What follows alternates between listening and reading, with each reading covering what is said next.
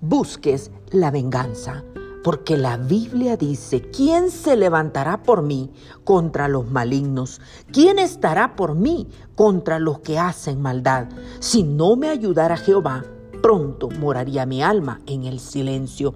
Amado amigo, Quizá te sientas como el salmista en el cántico, en el Salmo 94, donde él pide ayuda de parte de Dios. Si no me ayudara Jehová, pronto moraría mi alma en el silencio. Cuando yo decía mi pie resbala, tu misericordia, oh Jehová, me sustentaba. En la multitud de mis pensamientos dentro de mí, tus consolaciones alegraban mi alma. Amado amigo, la venganza es un don de Dios. La venganza es un don del cielo. Desecha ese sentimiento.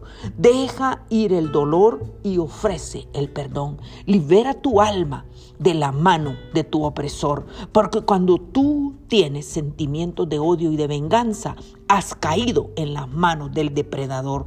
Dios quiere librarte y él hará volver sobre ellos su iniquidad. La Biblia dice, lo destruirá en su propia maldad, lo destruirá Jehová, quien es nuestro Dios.